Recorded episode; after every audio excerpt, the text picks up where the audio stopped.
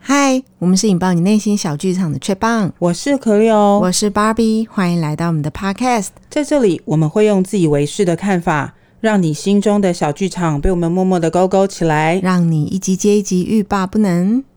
想见你，只想见你，未来过去，我只想见你，穿越了千个万个时间线里，人海里相依，用尽了逻辑心机推理爱情，最难解的谜，会不会你？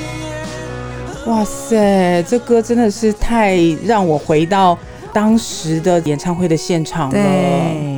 这个是我第一次听实体演唱会耶，嗯，距离上一次听线上演唱会的时间已经要一年了。对，我觉得要一年了哈。对啊，因为他们不是就办什么八三幺什么生日趴，嗯嗯，嗯，上一次是线上生日趴嘛，对，那这一次就是实体的演唱会趴。对啊，因为每一年八三幺都会在八月三十一前后办他们的生日演唱会，对。然后去年因为疫情的关系，所以就没有办演唱会。这一次就特别期待，因为是好久好久以来八三幺实体演唱会。会了，嗯，那这一次实体的演唱会里面呢，它的主题叫做“颠倒世界”。在一开始的进场，你就可以完全感受到 Rocker 要颠倒世界的企图心啦。对，这样子一开始的开场，的确让我们这种其实没有在这么二十几岁的这种年纪的中年人，我们也觉得哇塞，也太热血沸腾了吧？对啊，其实也是配合他们之前有一张专辑叫《颠倒世界》做的演唱会。嗯、对，嗯，这一次他们是在八。月二十跟二十一哦，一连两天直接来小巨蛋攻蛋。对，哈，其实这已经是第二次了，我记得，因为我第一次听八三幺演唱会就是他第一次攻蛋。嗯。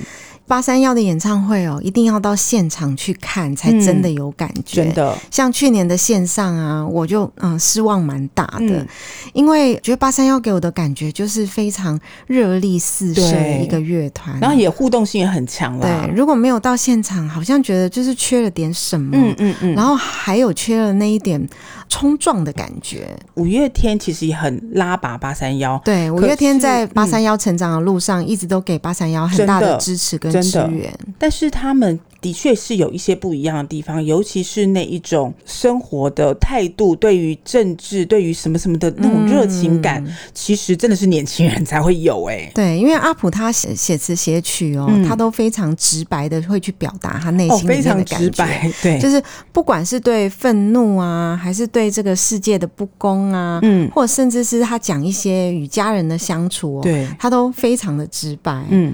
所以五月天阿信哦，也曾经这样子推荐过八三幺。嗯，他说，如果你真的想要感受那种心脏的撞击，你可以试试看八三幺。在世界崩坏之前，记得听听八三幺。我觉得阿信讲这句话真的是讲的太贴切了。对，他有一些词其实很打动我的心哦。比如说，他有一个叫做“我不需要每一个人都爱我”，他的那种人设，我觉得很很感动，就是从一种反向出发的正向思考。他就觉得说，哎，我不需要。你们认同我，但是我要自己认同我自己，这个才是一个嗯，生活或者是对待自己的一个正确的态度吧，我觉得啦。这样的生活观跟价值观转换到这一次的演唱会上，我们可以看见一开始的开场，甚至它中间贯穿的一些主题都是以 hero，但是他 hero 是自己的 hero 哦，嗯，对啊，所以这样子的一个概念，我觉得真的是还蛮激励人心的。不只是 hero 哦，还有虚荣，嗯，虚荣是 sh。其很著名的一首歌，所以他唱这首歌的时候，其实我觉得蛮奇怪的，因为通常八三幺只会唱自己的歌，哦，为什么要跑去唱 S.H.E 的歌呢？结果，结果哦，原来如此，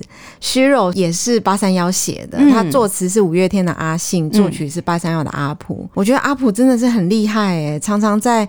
不知道的状况下的那一首歌是他写的，对。对，就像我上一次去看演唱会的时候，他也唱渴了嘛，嗯，然后他唱渴了的时候，我也觉得为什么要唱渴了？这不是张惠妹的歌，干嘛为了炒热场子而唱别人的歌呢？对，是不是很错了？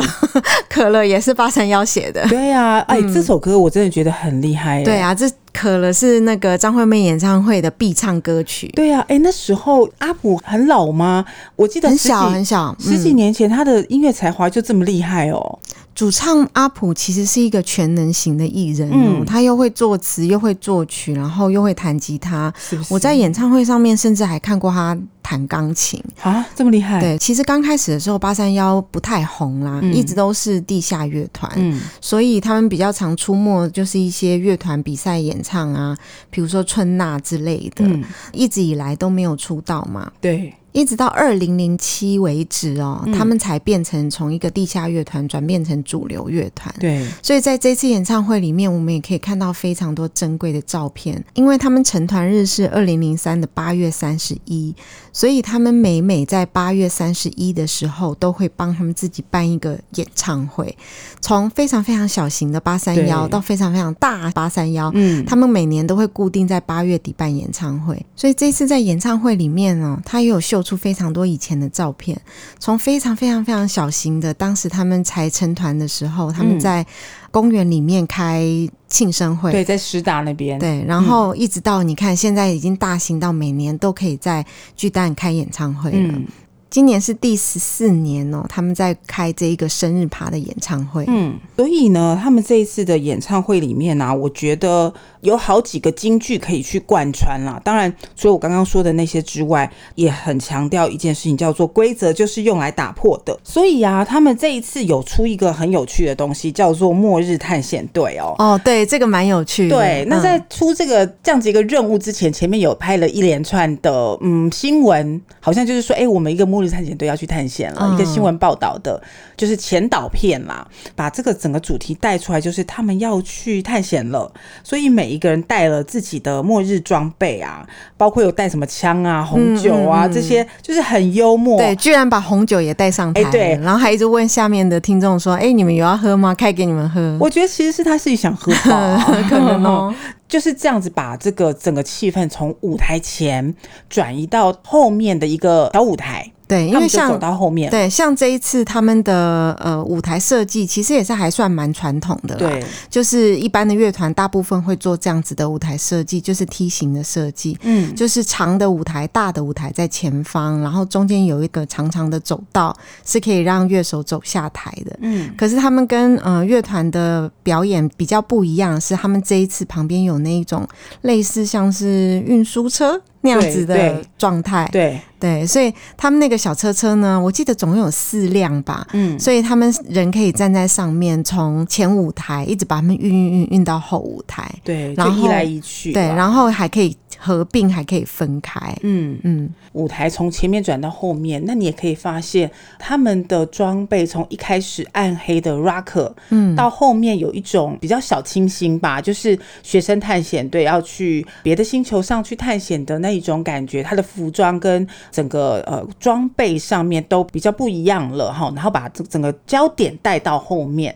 对，因为像他的那个服装大部分都是卡其颜色，对我觉得蛮好看的，对，你就觉得。嗯，他好像是一个什么探险队，真的要去哪里历险的那种感觉。对，再加上我其实很赞赏他的那个呃八三幺的 logo。嗯嗯，他那个 logo 啊，看出来其实是八三幺没有错。可是它的三呢，是八卦里面的乾卦，就是三条，哦哦、对，三条直直的。乾卦的意思就是干就是呃阳。也就是天的意思，嗯，也就是大的太阳很 man 的的一个象征，嗯，所以我真的觉得这个 logo，呃，设计人一定懂得阴阳八卦，很厉害，或许哦，嗯，真的很好看。呃，这是我一直看到那个 logo 跑出来，我觉得哦，这也太好看了。对啊，然后他们手上还会挥舞着他们的毛巾，对，因为其实我在别的演唱会已经买太多这种长毛巾了，嗯，所以想说啊，八三幺的周边不要买好了。是，可是当他们在台上挥舞的时候，我想说。哇，那个橘色的毛巾真好看，还蛮好看，应该要买的。对，还蛮好看的。嗯、这样子的一个舞台的设计，虽然没有好像跟别的有什么特别想要拿出来讲，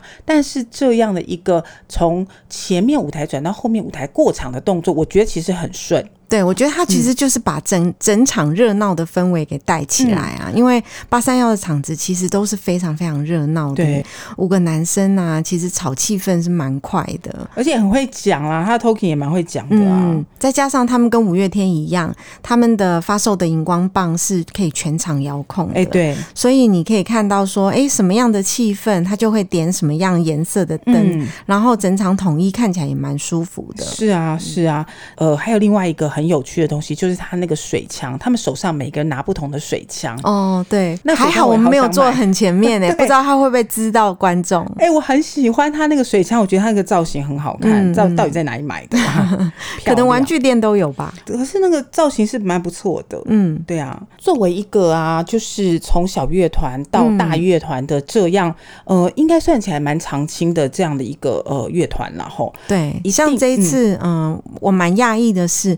年龄层分布蛮广的，嗯，你也可以看到，比如说有有白发的人来看八三幺演唱会啊，可能看到大概四年级、五年级的小学生来看八三幺演唱会，他 range 很大，对，有这么大的年龄差，我其实是蛮讶异的，嗯。嗯，不知道是不是因为暑假的关系，因为他是在八月底办的演唱会嘛，哦，或许也是有一些家长想带小朋友来放松一下喽，来体验一下演唱会不同的感受嘛，吼，嗯，嗯，那也蛮好的，对，那我我想要说的是，就一个成团。团这么久的一个乐团来说，他们从里面一定有很多很有趣的事情发生。比如说，他们就自称自己叫做灾难系的乐团。哦，呃，怎么说呢？他们在很多次的宣传期，有曾经被人家衣服被偷啊，嗯嗯，嗯，然后把偷到的衣服啊丢去回收厂啊，这真的蛮惨的。对啊，那那个小帅跟警察说很衰，因为衣服都很烂烂的。那明明就人家很厉害打歌服，对，打歌服都看起来烂烂的，其实是很明。贵的对，然后甚至说他们打歌服有不见过，嗯，乐器不见，这是应该很多乐团都有遭受过这样的像张惠妹的麦克风也掉过，啊欸。对，上次那个麦克风事件还蛮大的，欸嗯。对啊，是因为是张惠妹才变成新闻。八三幺，你有看到新闻过吗？哎，并没有，很可怜。但是他们的乐器也有不见过，行李也有不见过，嗯、这就不在话下。所以他们其实常常说自己是灾难系的乐团，蛮好笑的。对啊，嗯、当然啦，其他的我我们很多很像我很在乎的，就是我没有想过他有跟郑秀文一起唱过那个，有啊有啊，那个眉飞色舞。嗯，哎、欸，还有一个应该你也不知道。那个康熙的片段是他唱的，康熙片段我知道，好不好？欸、超红的。但我康熙来了，我是真的不知道啦。哎、欸，这个真的是还蛮惊吓我的，因为八三幺其实做蛮多 crossover 的，嗯、像他最近也有跟徐佳莹一起合唱啊。哦，嗯，哎、欸，对了，这一次的嘉宾就是林宥嘉嘛？对，哦，这次嘉宾是林宥嘉，我真的是吓一跳、欸。为什么？我没有料到林宥嘉跟八三幺会有交情、欸，哎。哦，他应该偷偷都别人很多，可是。站在台上看起来没有交情很深的样子，干、哦、嘛？宥嘉想一直想说，我 唱完我就要下去了。哎、欸，就说你们要珍惜哦，一直说要珍惜，珍惜什么？因为他马上就不见了。对对啊。哦，林宥嘉那个歌声也很好、欸，哎、欸，真的、嗯，他也是一个行走的 CD 的概念。对，林宥嘉的演唱会我有去看过，真的是行走的 CD。哦。可是我上一次看林宥嘉演唱会的时候，我有一点怎么了？不是那么开心，为什么？因为我对林宥嘉没有很熟，哦，但是我喜欢林宥嘉。哦，可是上次去看他演唱会，已经是他第二次开演唱会了，嗯，所以他都选择一些比较偏门、比较冷门的歌，哦，那听起来你就会觉得没有办法那么快的进入，入，对，哦，是这样子。另外八三幺，你知道那个想见你想见你想见你这一首歌、啊？我一直以为那首歌叫想见你，哎，没料到那首歌叫想见你想见你想见你九个字。对，他要乘以三，谢谢。嗯，嗯，那这首歌它有代表很很想见你，重要的事情讲三遍。哎，对，他有出粤语版哦。哦，是哦，对啊，是不是？哎，这个我倒真的没有 follow 到哎。哦，嗯，像我们刚刚片头放的就是想见你的片段。对，其实想见你这首歌啊，就我觉得在当。当时想见你播出的时候那么火红，嗯，这首歌其实就还蛮烘托整个剧的气氛的，蛮搭的啦。对，因为那时候那一部戏其实是让大家觉得，哎，有一点烧脑，但是那个爱情又有一点令人伤心，然后大家都纠结在剧情里面。对，当大家纠结在剧情里面的时候，哇，想见你的那个片尾曲就出来了，你就会觉得。那个女孩子真的是对于男主角深深的一个想念。我觉得八三幺有把那个感觉唱出来。对啊，那当然是这个剧很红啦，红到现在很多国家都想要改编它。好、嗯哦，这个是一回事。但是你知道吗？我真的觉得很有趣哎，在大部分的香港歌手都已经不想唱广东歌的年代，哦、对耶，是没错。那为什么八三幺会去唱回广东歌？嗯，哎，我这个觉得他诚意真的满满。我觉得或许是因为现在也有吹起一个粤语歌曲的复古风哦。对，你知不知道有一档那个综艺节目叫《生生不息》？不知。嗯，他是集结所有以前很会唱粤语的人，比如说林子祥啊、叶倩文啊，香港歌手是是？对，香港歌手，比如说李玟啊，嗯，然后再加上新生代的大陆歌手毛不易啊、安琪呀这些人，然后就是让呃以前我们曾经风光一时的粤语歌曲又被这些人重新唱回一次。这个这个节目口碑蛮好的，有机会可以去看看一下。好哦。他披荆斩棘的哥哥，可能也带起了继续的这个怀旧香港金曲风啊！哎，怎么好像变成大家都在关注八九零年代的香港歌曲？那我们回到八三幺，就它的本质的音乐特性来说，嗯，每一个歌曲你要进到录音室，其实都没有那么简单，嗯、因为每一个乐器的它都需要编曲。对，那相对于五月天，八三幺吉他手也没有五月天的多。嗯、对，没错。所以它肯定没有五月天的音乐的那种丰满度。那比起来啊，五月天呢，不管是主旋律或者是副旋律，其实它的分工你可以听得出来啦，他们其实是比较丰富性。所以说，在现场的演奏的时候，呃，八三幺相对于吉他这一块。声音没有那么多啦，所以常常有些时候我们会看到阿普他也会自己、哎、对，对也会自己开始弹吉他，对对对，就是因为补足这个乐团上面的不足嘛。嗯，对，所以可以听到电吉他之外，其实木吉他的补充，他们其实还是蛮用心在这一块上面。嗯嗯嗯，相对于五月天来说，五月天的贝斯会放的比较大，所以这一次的演唱会你可以听得到哦。呃，我一直感觉到我的心脏一直蹦蹦声，我觉得他是。鼓手的表现比较抢眼一点 OK OK，而且像八三幺的鼓手阿电呢、啊，嗯、其实是在团员里面很受欢迎的一个成员。对，鼓手阿电是比较晚才加入八三夭的，嗯、因为其实说实在的，鼓手其实，在比较多的乐手里面是比较难寻找的一个角色。嗯，嗯那像八三夭就换过几次鼓手，一直到二零一三的时候才固定变成现在的阿店。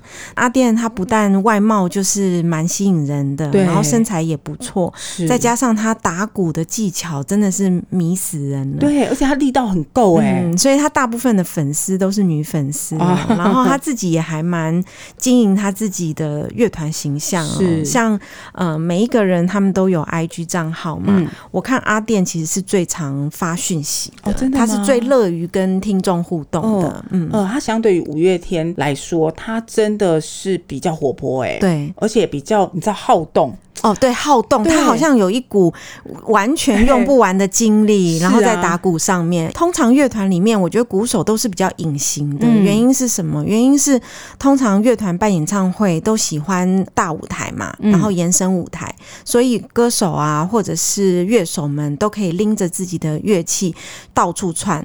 东窜西窜，东窜西窜，唯一不能东窜西窜的就是鼓手。欸就是、所以其实鼓手在乐团里面，我我自己的看法，鼓手是比较不明显的存在。嗯，虽然他的音乐性是非常强烈的存在，但他这个人是不明显的存在，因为他非但有时候是必须要用一些屏幕隔起来才会有那个鼓的音效嘛，或者是在音乐进行的时候，他鼓声也不能断，所以他就也不能离开座位。对啊。可是八三幺这个乐团很特别的是。鼓手阿电其实是一个很抢眼的存在，嗯、就算他是在一个不能走动的一个位置上，乐团在编排演唱会方面也会留很多 solo 给他，是让他有很多表现的机会。是啊，嗯、是啊，所以他圈粉圈蛮多的。嗯，那这一次的表演其实好像也有 solo 的部分在最后啦，对对，变成说他自己可以打一小段的鼓，让、嗯、让大家可以感受到他不一样的魅力，嗯、尤其是把舞台架高到第二层楼，他坐在那边，然后开始 solo。Solo 的确很吸睛。对，因为也没有看过其他乐团是这样子把鼓手把鼓手突出的。对对，对啊，大部分鼓手都是那一种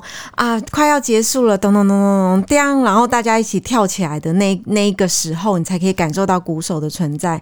但是八三幺却特别的会凸显鼓手这件事情。是，就是阿电在 solo 之前，其实前面有一段话，我觉得我印象很深刻哦。嗯、他说：“我不想改变世界，我只想不被世界改变。”这个这句话是加在阿店 solo 之前哦。嗯、然后里面会有一个 OS 讲说：“十年后的某天会微笑或流泪，想起了此刻会不会很后悔？”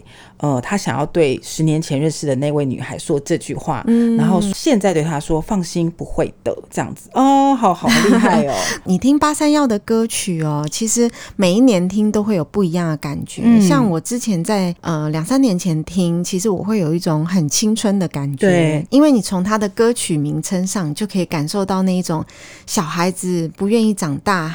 然后，或者是正在长大的途中的那一些想要说出来的话变成歌，嗯、比如说《致青春》呐，比如说《一事无成的伟大》啊这一种的，会让你觉得说，哎，他们想要从快要结束的青春上挣脱些什么，然后努力变成大人的感觉。嗯、对，所以我觉得这个也蛮好，就是你想想看，每一次的呃八月三十一号都有生日趴，嗯，也就是每一次的这个八三幺是陪我们度过夏天呢。对啊，没错啊，没错啊。嗯其实快要到夏天的时候，我都会很期待八三夭演唱会的售票，哦、真的、哦，就是好像是一种约定，就是我们约定好每年的八月三十一号，我们来一起过生日的那种感觉。哦，他好会行销哦，嗯、这样子就把你们固定住，然后就是一定要硬要办呢。我觉得也不错啊，因为你看呢、哦，我们是张惠妹的粉，妹妹也全部都很喜欢张惠妹，可是你等待她，你真的只能用掷骰子。或者是抽抽塔罗牌之类的，塔罗牌对不对？你就只能一直在想他到底什么时候要出新作品。他、嗯、可是像八三夭就不用，就是无论他有没有新作品，他都会跟你相约在八月三十一号见面。哦，嗯，我觉得这是一个蛮蛮蛮好的感觉，蛮好的行销手法，跟陈升一样啦，很棒。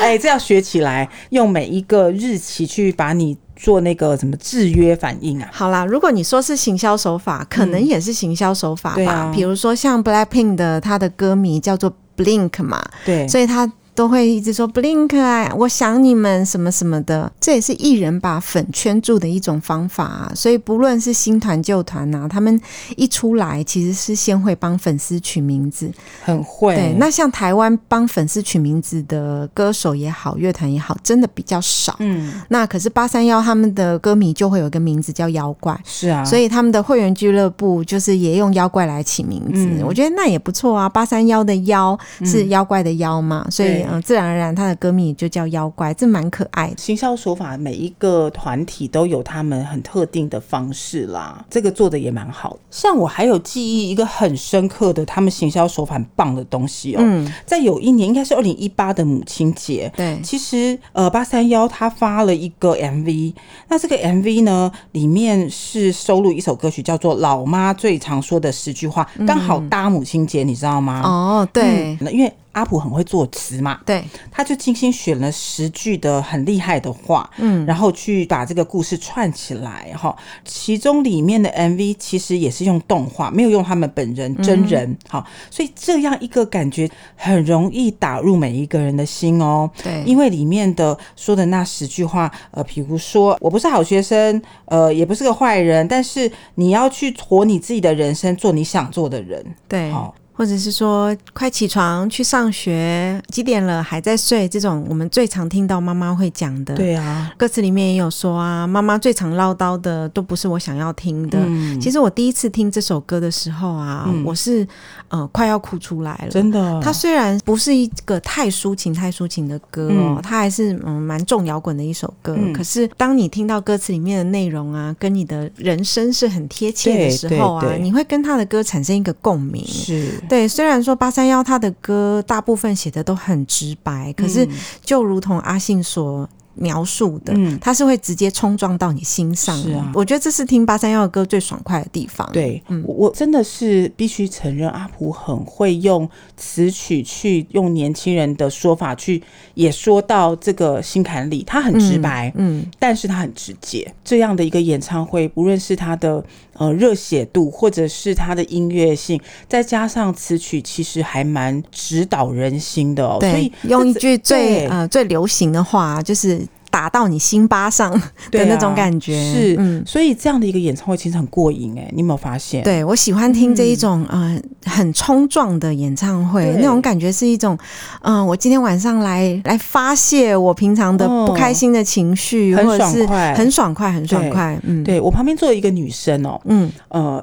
呃，从头到尾哦，他都边听音乐边划手机啊，这么不专心哦。对，我想说你到底是在干嘛？嗯，后来我在看，其实他在边听音乐的时候，跟可能跟他朋友没办法买到票的人在说他有多感动吧？啊，真的吗？真的啊，哦，是哦，嗯，就是可能每听一个歌，他的心情是什么，他其实就跟当下跟这个人做一个文字上的沟通，虽然很无聊啊，哦，但是我我觉得其实你有看到他的手机画面，呃，我一直在偷看他。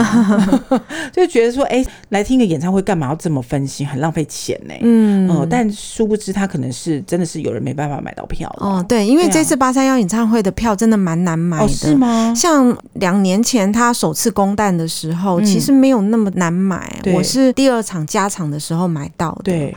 然后这一次是一次就开两场嘛，嗯、然后也没有加场，马上就完售了。哦，是，嗯，我不知道是不是演唱会现在变成一种全民娱乐，我觉得是、欸，超级无敌难买的，哎、欸，很恐怖。嗯，你知道吗？我其实在现场，我往楼上看，边边角都坐满人哎、欸。对啊，太神奇了，完全座无虚席哦。像前两天我们也抢那个林俊杰 JJ 的票嘛，哦啊、他也是加场。那十二月三号的那一场是一发售就完售了，哎、欸，对。然后所以他后来加十二月四号，对。然后我们几个好朋友一起抢，对，也是大家手速都很慢呐、啊，都不如我啊。哦，是是，你最后只有我抢到啊。你的确是，这次是在桃园，应该是座位比较多。对啊，桃园我记得之前五月天在桃园开，好像可以坐五万人呢、欸。对啊，所以 JJ 如果是开两场的话，就可以做到十万人。啊、我不确定啦，我只是推测而已。对啊，但是我还是觉得很厉害。嗯，能在桃园体育场开，就是一定要一定的听众量，对，要对人数要够多。嗯嗯，嗯，所以我还蛮期待我们年底。又有一场，对啊，好棒的演唱会。所以八三幺他很厉害，他这一次是一一次开两场，嗯、然后两场全部都完售。那我觉得跟两年前相比啊，他们的人气又涨非常多了，更多了。嗯，蛮欣喜看到台湾的乐团从。这样的一个小小的小乐坛开始，嗯，然后一整个的这个路上都过得很好，然后也成长得很好。对啊，因为像前一阵子疫情比较严重的时候，嗯、我们台湾都还不太能开演唱会，六月多吧，嗯、我就看到他们已经在深圳开演唱会了。哦、我心里面想说，哇，八三幺也进军大陆嘞，嗯、非常非常厉害，要给他们拍拍手。是啊，是啊，必须还是在这样子提醒大家，就是疫情之下，其实这些表演、娱乐、艺术的工。作者其实很辛苦，嗯，所以我们口罩还是要戴好。对，嗯，那像阿普在呃演唱会完之后也也确诊了，嗯，哦，所以大家真的都是用性命来拼的。对，因为每一次这样这这两年啦，疫情下去看演唱会的时候，我们都是戴好口罩的嘛。对，甚至是疫情比较严重的时候，我们都会很害怕说，那要不要戴两层口罩进去，还是要不要戴三层口罩进去？对。可是每次我看表演者在台上的时候，我心里面想说，是我们都戴好口罩。保护自己了。那台上的人是完全没有戴口罩的，完全对，所以他们是曝把自己曝露在风险之中。是啊所以后来听到演唱会之后，阿普确诊啊，也是蛮心疼的啦。就是花了很大的力气去准备这个演唱会，然后开完两场演唱会之后就就很累，之外就又确诊了。是啊，希望他已经康复了。在保护好自己之余，还是要多多支持我们的表演艺术活动哦。是啊，哦，好，那我们这次在八三幺这边的分享就先结束了。好，那我们下次见哦。下次见，嗯，拜拜。拜拜。